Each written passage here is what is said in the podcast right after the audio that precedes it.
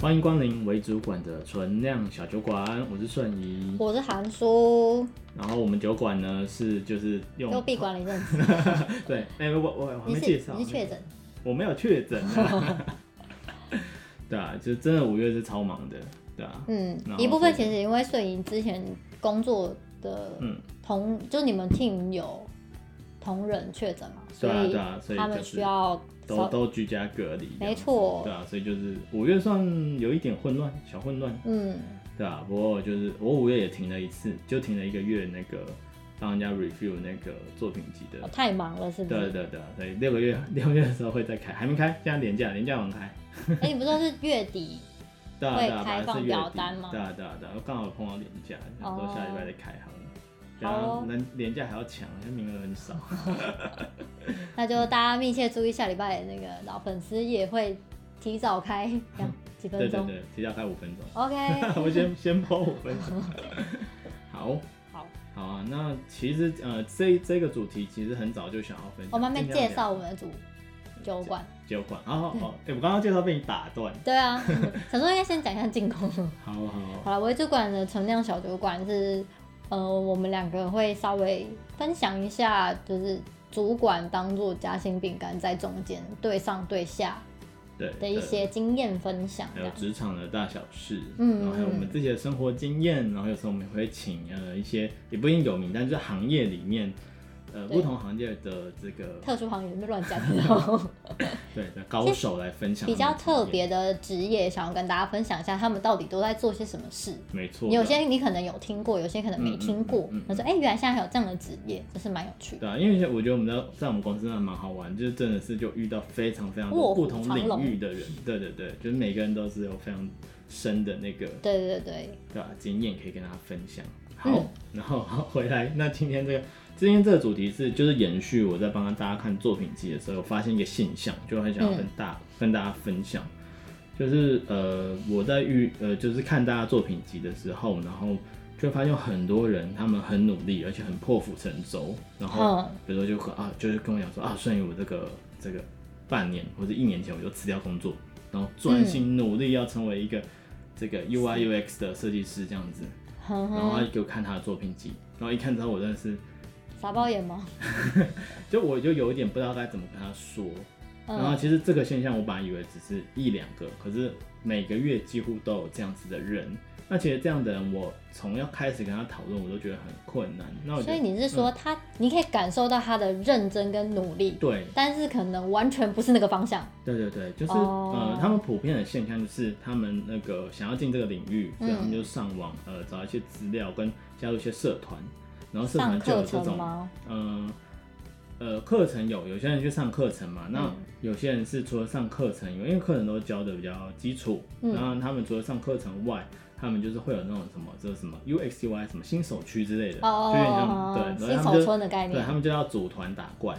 嗯，对，然后所以呢，他们的现象就是，他们可能就是五六个人，然后呃不可能不只是设计师哦，里面还有包含工程师，就是新手工程师。所以他们其实都是 UI UX 的新手，对，但他们就是不可能来自不同领域，然后一起组队要打怪。对对对对，然后其实就有一个很惨烈的现象，就是其实没有人跟他们讲说什么事情是对的，他们有点像瞎子摸象，就是大家很努力啊，说哦我们要开始讨论。然后讨论一个主题，然后开始做，嗯，然后做完之后，然后啊花了三个月，那比较像读书会的概念，对，有点读书会的概念，可是没有一个人做引导，就是没有一个领域里的 master，哦，所以最后的现象就是他们努力了半年，就那些东西就是连六十分都不到，哦，那真的蛮惨的，对，那很惨。然后有有些人只花了三个月、半年，我看到还好，我刚刚跟他讲说，我觉得你这样继续下去不行，我建议你要换个方式。可是我还是又遇到好几个人是已经一年了。就十个月了，然后他觉得他准备好了，嗯、就是包括上课嘛，因为他整个串联从上课，嗯、然后到跟这些这个他的新手朋友们一起做一个 project 出来，可能都是半年以上到一年之间，嗯，对啊，可是那个出来的成果是很可怕的吗？嗯，也不能说很可怕，但就是不够，你就是。你呃，简单来说，没有办法独立独立作业的一个一个 UI。对，就是呃，就是讲白一点，就是那我还不如去找一个呃，在课程里面学的四年的新手，哦、就是就是大学刚毕业的毕业生，对啊，那你可能已经二七二八了，然后然后你从视觉转过来，你从其他的领域转过来，嗯，那我就会问他们，那你觉得你们的优势是什么？嗯，你们的起步也没有比人家扎实，因为你你现在学就学成这样，那其实他们也会有一点困扰，对啊，所以我今天要想要谈这个主题叫做刻意练习这件事情。嗯，就是大家都觉得这啊，我努力然后去练习就一定会成功，嗯、也不是说一定，但是就是一直一直努力练习就会成功嘛。嗯，可是我今天看到一个现象，就是你努力了，他们真的很努力很认真，可是他们走错方向了，嗯，那其实会很可惜，嗯，而且他们的热情会被浇熄，哦，对，因为一直努力然后得不到认可嘛，然后可能他自己看起来就是好，他们或许呃已经自己看起来好像有点样子了。但是在我的眼里看起来，就真的是连六十分都不到。那对他们其实一个蛮严重的打击。其实有几个讲完之后，他们哭了吗？其实蛮失，呃，没有到哭那么严重，但真真的就是蛮失落的，然后会有点彷徨，说那我现在该怎么办？这倒是真的哎。对啊，所以所以我觉得这件事情是要就是提早跟大家拿出来讲的。嗯，对，就是呃。会成功有很多的因素，那我自己觉得啦，你我觉得天赋不是这么的重要，嗯，对，然后反而练习是很重要的，可是练习要有方法，嗯，对吧？就是我觉得天赋就是有点像你那个以玩游戏来讲，就是你一个 default 的数值嘛，你是敏捷型、智慧型，跟某一项能力稍微比别人初期高一点，嗯，你可能在这方面的学习比人家稍微快一点，嗯，对吧？可是就算你原本的数值比较低，可是你透过后天的练习，用正确的方法，其实你也是可以跟人家达达到一样的效果。嗯，对啊，尤其是就是其实身体或者脑都是一个很记忆的，就是脑是一个很懒惰的器官。嗯，我知道。对啊，所以它能不用就能少消耗热量就少消耗热量，所以它会。在第一开始要学习的时候，你他会花很多，因为他只要一动就会耗很多热量，所以你一直在想事情的时候，你就会很容易肚子饿。对，对你在消耗热量。对啊，那当你学会一个东西之后，你后面其实不太经过思考。你可以想象，其实你要吃饭的时候，呃，小朋友学筷子，他学刻意去学怎么拿筷子，怎么夹东西。可是当你长大你会了之后，你想吃饭只是一个念头而已，说，哎、欸，我要把这个东西夹起来。其实你不用精确去想，说我用力要多少才能把这个东西夹起来，嗯、你自然想象。你的东西会自动动，或者像我自己最常发生的就是，比如说，呃，我常常上班的时候都是开启自动导航模式，哦，因为你已经做这件事情做到非常熟悉了。对，所以我在脑中想事情，甚至我在划手机，我在滑手机，然后我都不知道我怎么到。上班一边上班一边划手机。我上班嘛，可是上班路上。这整个抓到重点，精神小精神小偷的部分。对啊，或者我在听 podcast 嘛，所以我常常都是属于就是自动导航神游的阶段，那我就会自己知道什么时间要上车啊，什么时候时间要下车，什么时候大概到了，其实都是很自动。这这其实跟天赋有点关系，因为像我本身有路、嗯、路痴的天赋。可是比如说像我觉得最明显，我自己就是我往前走的时候遇到路人我会闪哦、喔。哦。Oh. 对吧？就这都是我完全在无意识的东西下自动做的。身体的本能吧。对，就是身体是会记忆的，嗯、所以运动。很多投球啊，或者什么，像我去打羽球，这些都是身体的记忆，所以你的身体跟你的肌肉和你的脑都会记忆，所以练习其实是有效的。但是你要练对方法，嗯、就是你打球你练错方法了，你只会让自己身体受伤，你让手受伤。嗯、对，所以其实职业的练习也是这样。嗯哼，对啊，所以呃，第一个什么出就是结构性的建议吗，嗯、就是比如说他们第，因为你说很多人其实不知道。方向对在哪里嘛？那到底怎么样是正确的方向？然后第一个步骤到底要是什么？我觉得第一步通都是真的是很难的一步。对啊，其实我觉得起步真的很难呢。像第一个就是，呃，你要知道你的目标在哪里，所以你要去常常检视你这个你在练习的这种东西有没有达到你的目标，就是漫无目目的的练习，或是给自己太放松。像我遇到另外一个看。这个履历的状况就是他们没有一个目标，比如说什么半年内我要把我的东西做到一个什么程度，他们没有，他们就是好，我要学习，我要我要努力，然后就栽下去。好，我每一个礼拜都有进度，都跟别人讨论，我都有交功课。嗯，我觉得这不算是太这样不算好的目标，对他们就是有点像呃呃讲讲难听一点，就有点像心理的自我安慰。嗯，就我今天有教功课，对他们没有一个这个看得到、触得到点的目标，只有很很短期说哦，我有开会，我有做这些事情的。所以你会建议说，应该是要一个明确的目标。对，因为像比如说我们教学会有教学目标嘛，嗯、我今天教学目标跟，因为通常我都会把它分成两，我会把目标分成两种，一种叫做学习目标，一个叫做教学或是任务目标。对，就是我我的学，比如说我学习目标，我是。定说，我希望学生这一堂课结束后，他会学会什么东西。嗯嗯嗯。然后我的任务目标或者我的我的教学目标就会是，呃，他要在这堂课结束后能够达成是，比如说自己呃自己独立完成一个什么东西。嗯。那就是这两个是 fit 在一起的，就是当他可以独立完成一个什么流程的时候，表示他真的有学到这个，所以他才把它独立完成嘛。所以他们是相对应的关系。没错没错，我觉得韩叔就说到一个重点，你的目标跟你的成效是要。搭得起来，对，是要搭得起来，而且要要定出来的，嗯，就是不是我做一件事而已，是我这做这件事情要达到什么成果，我要做到什么样的成果才能够叫做我达到？对对对，所以这个成果的这个效益，你是要非常明确的定义。比如说，我要呃，我要能够独立完成这个，比如说使用者的体验流程，一个什么样的流程？对对对。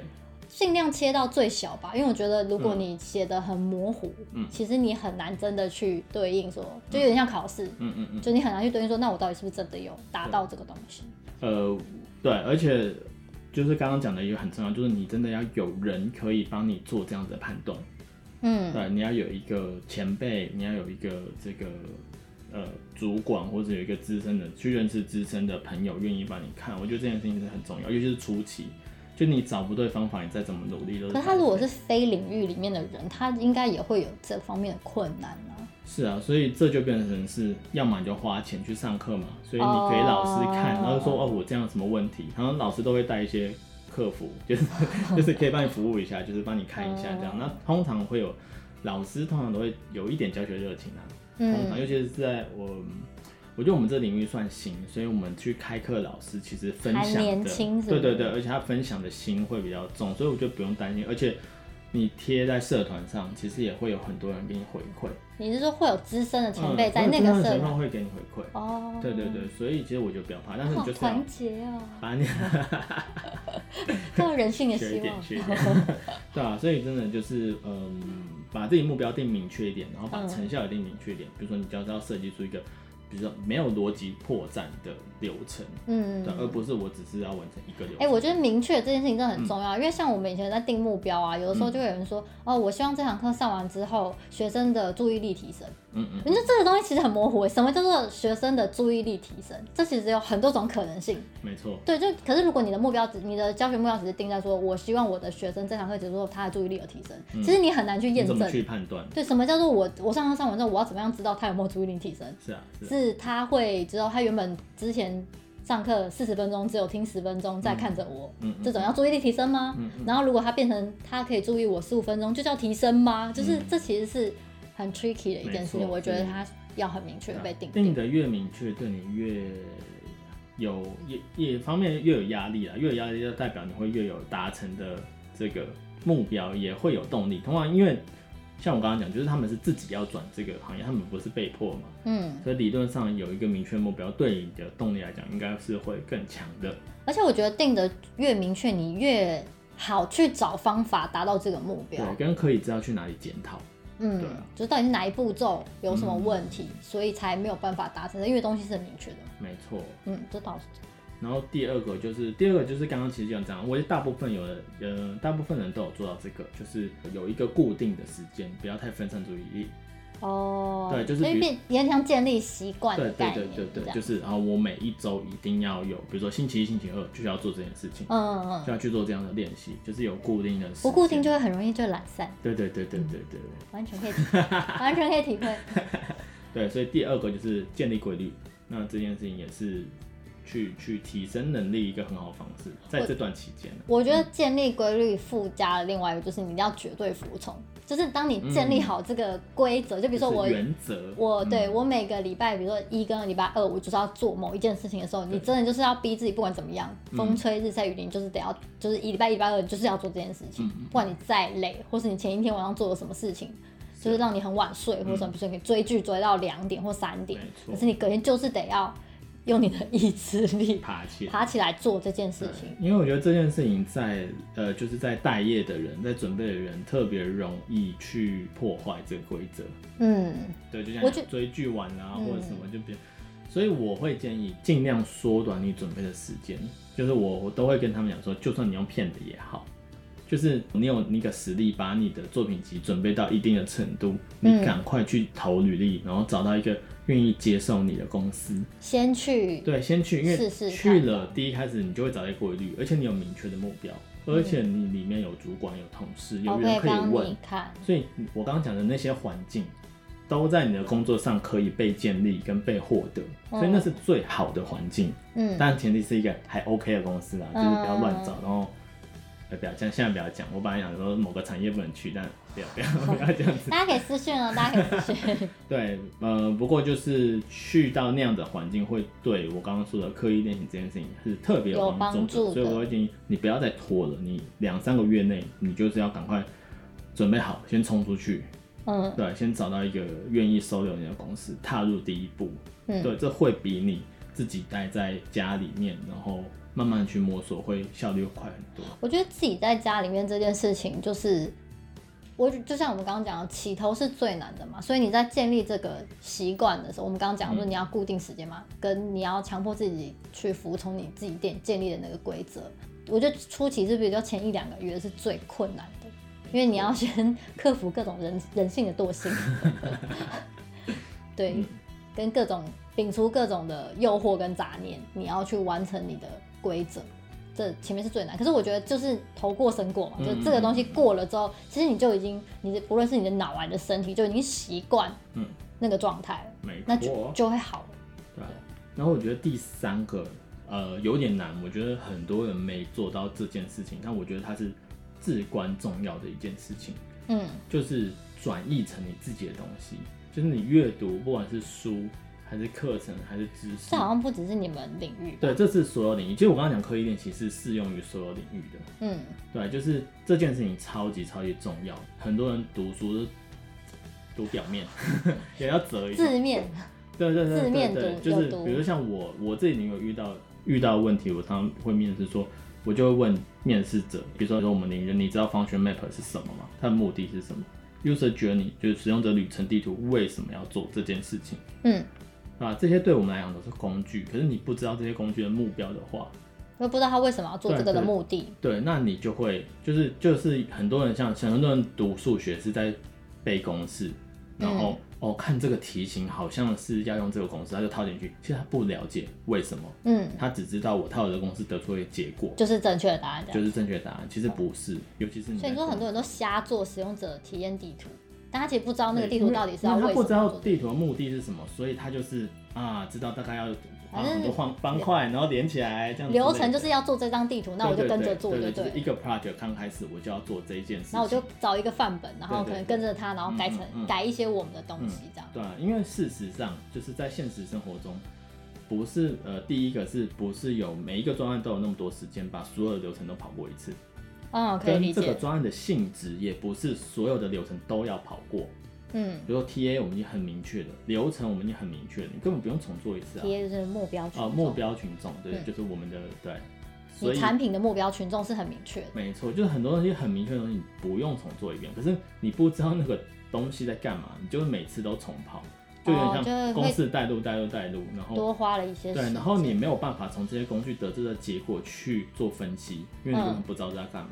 嗯。所以，确切的读明白、学明白，嗯，你学的内容是什么是很重要的。嗯、这件事情好像很废话，嗯，那真的是有非常。还有一种状况就是。他会想说，因为你刚刚讲嘛，他他不懂那个意思，他就想说套公式，就他就根本就套错情境，对，就套错，这也是一种方法。对，很常遇到这种状况，就是啊，我觉得好像应该要这样，然后他就说，哦，我们通常都是要这样，可是这个情境可能根本就不适用。没错。但是因为他不了解嘛，他不了解，他只知道这个时候我就好像应该套这个公式，因为他抓到一些关键词啊，对吧？比如说哦，消费者，然后消费者模型有好几个，他就哦抓一个。嗯，对，需要下面有的事情，所以这个应该要怎么做怎么做。嗯，就是我们有很多 model 嘛，嗯，就是可以去，就事实上根本就套错。对，其实就套错，所以他就获得一个错的结果。哦，对，这的确是。这件事情很重要，很浅白，但是很重要。大部分人也不没有大部分。对，那大师这该何解呢？怎么 怎么样可以读懂那个内容，转译成自己可以理解？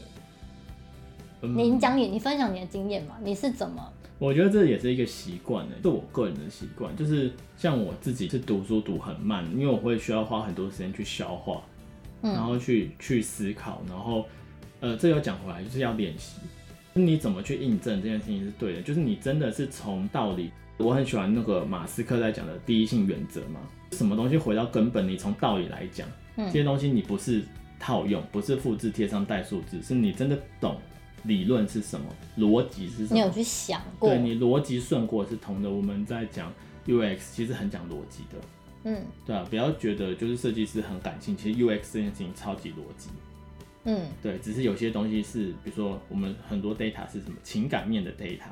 嗯，对，消费者喜欢听起来有点对，听起来有点抽象，但其实最终都会有一个逻辑可以去顺的，所以这个不要只背东西，去把逻辑顺好，然后就是请练习。但是你要有这个意识啊。不是一个逻辑好的人怎么办？所以我觉得每个人适合的不一样，因为逻辑不好的话，这是可以靠练习的吗？可以啊，我觉得这是可以练习诶。逻辑不好是可以练，就是你慢慢有点像顺藤摸瓜这样子，你踏实的一步一步走下去。嗯，就是、就是同样的脉络一直不断的去找，啊啊、然后不同的情境、嗯、不同的尝试，慢慢一条一条，嗯、然后再去找出它的脉络这样子嘛。对、啊，就刚刚我们刚刚说的，起步是最为什么起步最难？因为你不知道怎么走这条路。但当你顺过了，你逻辑通过一次了，嗯，这个就是你的东西了。OK，对啊，所以第一次真的是会花时间。我是觉得每个人的学习方式不太一样，嗯、我觉得不需要，就是也不用急说啊，为什么隔壁那个人跟我一起，然后补习班坐我旁边那个人跟我一起开始，嗯、为什么他好像走的比较前面的，他好像就是进度比较快的？我觉得好像不需要跟别人比较，哎，你只要跟自己昨天的那个自己比较，说我昨天做的跟我今天做，我今天有没有比较好？对啊，对啊，因为可是我觉得大家很容易，我觉得人很容易落入那个比较的。是的，陷阱是会很容易跟你身边的人同才啊。他会了，怎么还不会？我是比较弱，然后对，我觉得最重要的是大家会有点，就是，是没有天分。我很常讲这句话，我是没有天分。嗯，就是没有真的到通啦，很多事情就是带过，可能也没有时间。但如果是你自己领域的专业，你这样子就是会就有呃，我就很喜欢拿学数学来做比较。其实通常数学好不好啊，决定的时间就会在是。国小到国一，就每一诶、欸，其实每一个科目都是这样的。拿数学，因为数学还蛮明显会有这个状态的。嗯，就是你小时候的这个数学逻辑没有学好，到长大之后，其实你就会开始放弃，因为你没有办法获得成就感。嗯，对吧？或者是你觉得你跟不上，然后这种东西是累积的。嗯，所以当你这个底子没打好，跟不上，你后面就会更辛苦。哦，那其实同理，每个科目都是这样的。所以其实国小的老师，我觉得是超重要的。国小老师几乎可以决定。这个孩子的未来，对啊，对啊，对，其实还蛮容易。国小教的东西就是你很基础的东西啊。除了天赋以外，我觉得老师有时候你讨你不一定不喜欢这科目，或者你不一定没有天分，那你讨厌那个老师，嗯，所以你就会那科目学不好。这倒是真的哎，如果你很喜欢某一个科目的老师，你真的会非常认真，对，去努力读。相对你特别喜欢那个老师，通常那个老师都上的不错，就比如说他上课很有趣啊，或者是什么。对啊，因为我像我自己的经验就是，我以前很喜欢当不同科目的小老师。然后我当那个科目小老师的那一年，那个科就特别好，成绩特别，就是那个成绩特别好，因为我觉得我已经是小老师，而且我觉得我给自己一个压力嘛，就是我都是小老师，我应该去起码比别人强或认真，一般的人都厉害，或者一般人厉害，别人来问我问题，我应该能答得出来。嗯，对啊，所以我就会特别的去好好的去读它这样子。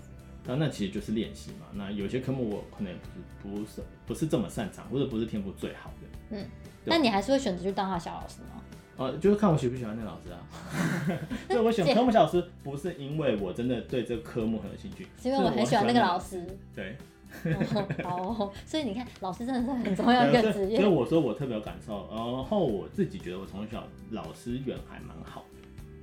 因为你就是一个虚伪的人，对，老师这个我来帮你那种虚伪的人，热情的人。对啊，所以我这点蛮重要的啊，就是很难让大家自己去体会一下，转译成自己的东西，你确实用你的方法去好好吸收了，嗯，变成我觉得蛮重，嗯，因为像我自己在读书，你知道我是一个读书很有障碍的人，可是我自己在读，就至少我在考研究所的时候，我我的方法当然也不一定适用每个人，可是我觉得可以参考看看。嗯，我会就是比如说我今天读呃一本教科书的一个章节好了。嗯，它可能一个章节可能比如说二三十页嘛，可能一个章节。对对，可能二三十页。可是我会我会把就是比如说这二三十页看完之后，我会把我自己觉得是重点的地方，我会整理成一张 A 四嗯，就一张 A 四哦，就一面。嗯，然后当然不是说手抄，就是不是不是手抄上面内容，是比如说我可能用图，我发发发现哎，这些念完之后这一页跟这一页是有相关系，我就可以比如说用那种线。拉线图或者什么圆饼或什么，就是把它用图像的方式呈现。因为对我来说，图像是比文字更好记忆的东西。嗯，所以我就会在一张 A4 上面把这一个章节二三十页的东西，我会自己想办法把它图像化。嗯嗯嗯。然后让我自己觉得好记忆。所以我考试前我就只看我自己的笔记。嗯。当然，这中间过程当中，就是也不是说我说就算，有时候我画完之后，可能跟比如说同才讨论。就是哎、欸，我这我整理好，或者我们大家会分享嘛。就是比如说，因为我们读书会，所以大家会分享。就我今天可能，比如说我今天看第二章，你看第三章，你看第四章，那大家互相整理嘛，然后会分享。那当然你自己也会去看那些章节嘛，只是说你会看到别人怎么整理，然后你看你自己的整理，大家也会给你一些想法。没错。对，所以我觉得你自己统整过一次这些东西，其实蛮重要的。对，其实我我就想到你之前在分享那个记会记录这件事情也是这样，嗯、就是不是流水系的记录，那个不叫知识。那你只是把东西记下来而已，就跟用录音笔一样啊。其实录音笔还录的比你更好。对啊，所以你去消化之后，去条列，重新整理成大家都看得懂的，那才叫真的会议记录。嗯、那其实知识也是这样子嘛，你统整成你自己懂的东西，那才是你的知识。我觉得大家应该要记得一个重点是，你要想这个东西做完之后，嗯、一个礼拜后的你是不是才看得懂？嗯，没错，因为你这是你自己要学习，可能不一定要给别人看得懂，可是至少你自己就是过一个礼拜或一个两个一两个礼拜或一个月之后，你自己回来看的时候，你忘记以后，你再回来看的时候，你还可以知道你在写什么。没错，这东西是还蛮重要。嗯，对啊。好啊。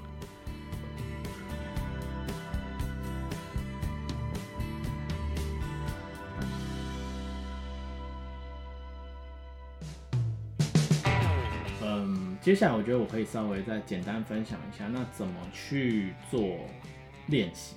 你说 UI UX 的前也不，我觉得是到这边就不只是 UI UX，我觉得它适用于所有的事情，就是你要怎么去做这个刻意的练习。嗯、那我当然是以我自身的经验来做一个举例，嗯，对吧？就是我做一件事情，第一件事情是先收集资料。就是我们刚刚讲到，我们第一个要定目标嘛，对，对吧？那比如说，呃，我刚开始自己练习的时候，定目标的方式很简单，就我第一开始是去做那个，比如说 UI UI 的话，去做 UI 练习嘛，我就找一个范本，找一堆范本，比如说我今天要做选择日期这个功能的 UI，嗯，我就去找十个高手。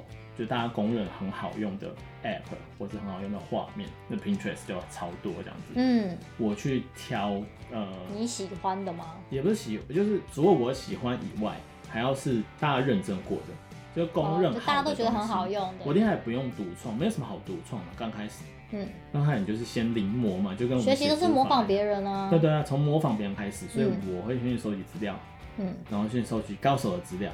先收集正确的资料，然后去学。嗯、所以我第一步是先把别人的东西学进来，变成我自己的。就是刚刚讲的，那变成我自己的我懂这个道理之后，那我第二步才会去做转化，嗯、就才会因为因为我开始创新。对对对，才会因为就是某一个情境，然后再去创。所以第一件事情是收集好所有的资料，对啊，那当收集所有资料，我开始做之后。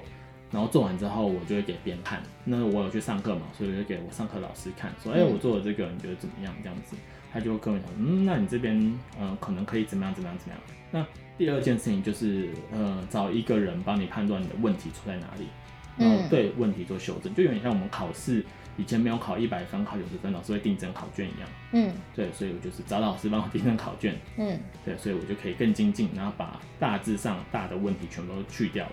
嗯。那这个就可以，我觉得就算六十分了吧。OK，对啊，所以第二件事情就是去没有什么个人的风格跟创意在里面，但是是一个可以顺畅使用的流程这样子。对对，对，那这这件事情其实相较之下跟后面的没有那么难，就是其实你要到六十分，不是真的这么的困难。嗯，对啊，只要用对方法。那我们以前都有讲嘛，就是零到六十分可能要花半年，嗯，可是你从六十分到八十分，可能就花也要花半年。嗯，就是刚开始你可以进步六十分，可是越到上面越难嘛。从八十进不到九十分，可能要五年。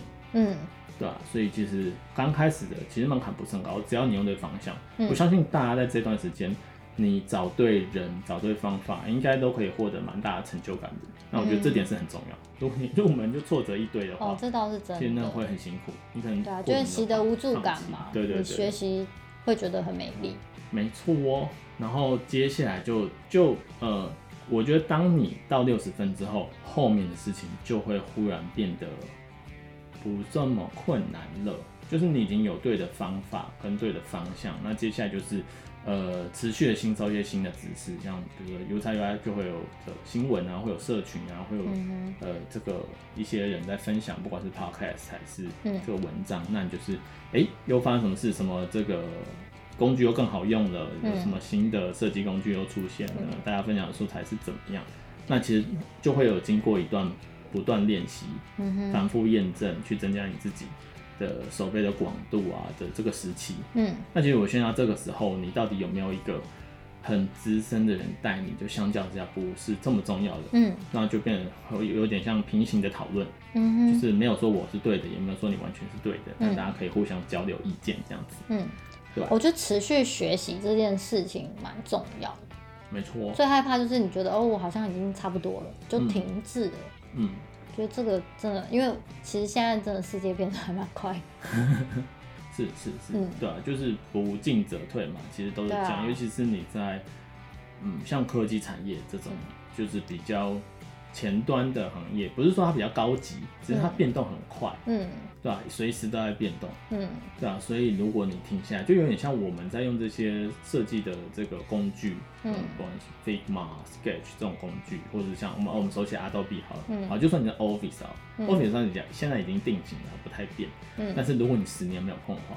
你还是会不知道什么东西放哪里。哎、欸，你说你不是说上次回去学校看那个设计展，嗯、发现学生现在已经没有在用我们以前用的那个动画制作软体。对对，就现在就是就是用日新月异的。对对啊，用更好用，然后免费的，嗯，然后这个东西都不一样了，对吧？但基础的概念你你懂，你真的要摸回来，那只是工具嘛，所以不会太久。但是那只是工具而已，那很多概念其实也是会有很多。新的突破的，嗯哼，比如说教育现在的概念也是在一直在做新的突破嘛，对啊，然后跟以前，以前可能就一百年来可能都没什么大变动，可是可能最近二十年就是这个很大的幅度的震荡，没错没错，这个概念你要这个什么本位是加本位还是不同的本位，都开始有不同的理论开始去让教育应该说这个世界更多元了，就是大家开始可以渐渐就是以前比较。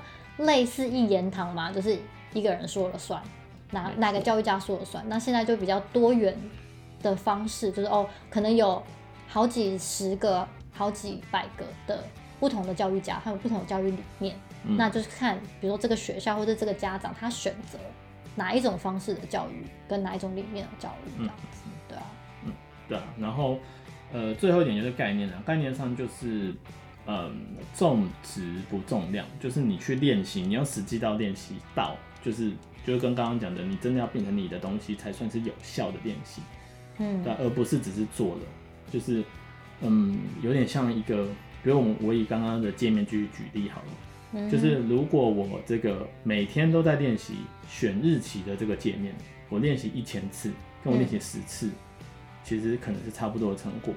可是如果我没有去练习其他的节目，还有很多啊，我还有 onboarding，就是这个第一开始这个第一开始打开 app 会需要的界面流程，嗯，或者后续的选单的界面流程，我没有去练习，那我那些东西就是不会，嗯，所以不是说我同一件事情练习一万次，我就是行家，嗯，你要去知道，所以就回到刚刚目标嘛，你要把目标定得明确，然后要随时去检视你的目标，目标是不是旧了，是不是达成就要有新的目标，所以你要。去重视你学习的质量跟练习的质量，对吧？嗯、而不是只是重量而已。嗯，对啊，对啊，就是它不是一个 routine 的工作，嗯它是一个你随时要去做调整的内容，这样子。嗯对啊，所以大概是这样。嗯，好哦。其实今天也是分享蛮多的事情。对。对啊。主要就是不要瞎练习，简单的一句话就是这样子，就是有目标的练习才是真的有效的。就对，就是两个同样的人，然后都练习了一千次，可是一个人是同样一个项目练习一千次，跟就是可能十个项目各练习一百次，加起来一千次，那效果是不太一样。是啊，当当然你说如果真的要做那件事情的话，当然是做一千次的人会更熟悉。嗯、就单做那一件事。对，对对，这是纯一件事，那个那个真的是太太窄了，对吧、啊？嗯、对啊，所以就是嗯，就是要加油这样子。好哇，嗯，那就可以，你又多一个内容可以叫那个。就是请那个指来来请你看那个履历的人去指定听一听。哦哦，就是我在加这个 那个 list 清单真的重要，对啊，就是希望大家都可以，就是把大家时间很宝贵嘛，就是尤其是、嗯、尤其是你在大业中，你在学习，一分一秒都在烧。对啊，因为我我真的觉得那些人，我真的是很于心不忍，真的很心疼。嗯、就讲到后来，我真的是我只能跟他们说加油，然后说你要赶快调整。我没办法对他们以浪费的时间做更多的安慰了。这真的是蛮难的。你光是连开口要跟他们说，哎、欸，你那个方向有点念错。对，尤其是当他们问我说，那我现在该怎么办的时候，应该说砍掉重练啊。那我只能说，你赶快，嗯，赶快去调整一个方向，调整一个方向。现在的方向就是不要再继续下去了。嗯，对啊，嗯。反正大家都知道，以后都要找找你。没有，不用找，就是呃，网络上的高手很多，社团上的高手，嗯、有热情的人都很多。我觉得有一群人一起努力蛮重要。嗯，就像我那时候要考研究所的时候，嗯、因为我也是跨科系嘛，嗯，所以其实我那也是有点像无头苍蝇，就是不知道从哪边开始。可是那时候我印象很深刻的就是当时的补习班的老师有跟我们说一句，他说你一定要组读书会，你需要有就是几个。人一起，当然你刚刚讲嘛，我们已经有一个导师，因为我们在补习班，所以我们已经有一个可以指导我们的的前辈，嗯，对，那我们需要就是同才互相帮忙的力量，嗯，跟你努力，就是一个人努力很孤单嘛，可是如果你有伙伴，嗯，就是比如说你问题可以互相询问啊，或者是你辛苦累的时候有一个人可以跟你说加油，嗯，我觉得这蛮重要，没错，就是组一个 team 一起努力，是啊，因为他那时候就跟我们讲说，如果你不组读书会，你一定考不上，嗯。就可能努力努力，你找不到方向，你可能就放弃了，或者什么。对对对，但是里面真的要有一个前辈，对，要有一个前辈，对，不然就是我。其实我真的觉得那些人真的很可惜，他们什么事情都做对了，他们有加入这种他们热情也有，他们有加入社团，可是社团不会有人去指导你去去帮你 review 了，因为我觉得他们缺的是 review，没有一个人可以帮他们 review 他们内容。他们可是你不是说那些社团都有前辈的？对啊，可是他们没有没有 po 出来啊。哦，他们自己默默努力，他们自己默默的努力，自己几个人每一周都开会，每个月每周都有进度嘛，然后他去做了访谈或者什么，可是没有一个人帮他们去看他们现在做的成果到底对还是不对，有哪里需要做调整的，他们就是靠自己。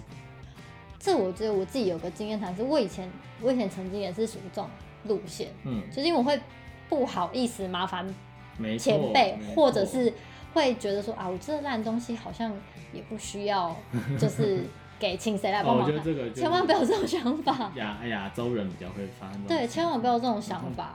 真的，呃，另外一件事情就是，好，我分享一下，就是这是我自己到目前就是看帮忙看履历累积出来的经验，然后我不是要占学校或者什么，嗯，但我呃看的人很蛮大的比例是台大或者是前几大学校的，嗯，他们的东西不见得比较好。台大没有设计系，台大的设计。这个关于 UIU 只有社团哦，他们有这样的社团，但没有系，所以他们没有人是本科系的。OK，但是我要讲的是，他们就很敢问，他们就很敢去这个找我看履历。嗯，对他们问问题也是都是都是嗯，不是说厚脸皮，但他们就真真的会去问，一直问，一直问，一直问。对，所以不要去害怕，为什么这些人他们可能可以考上台大或者什么？嗯，呃。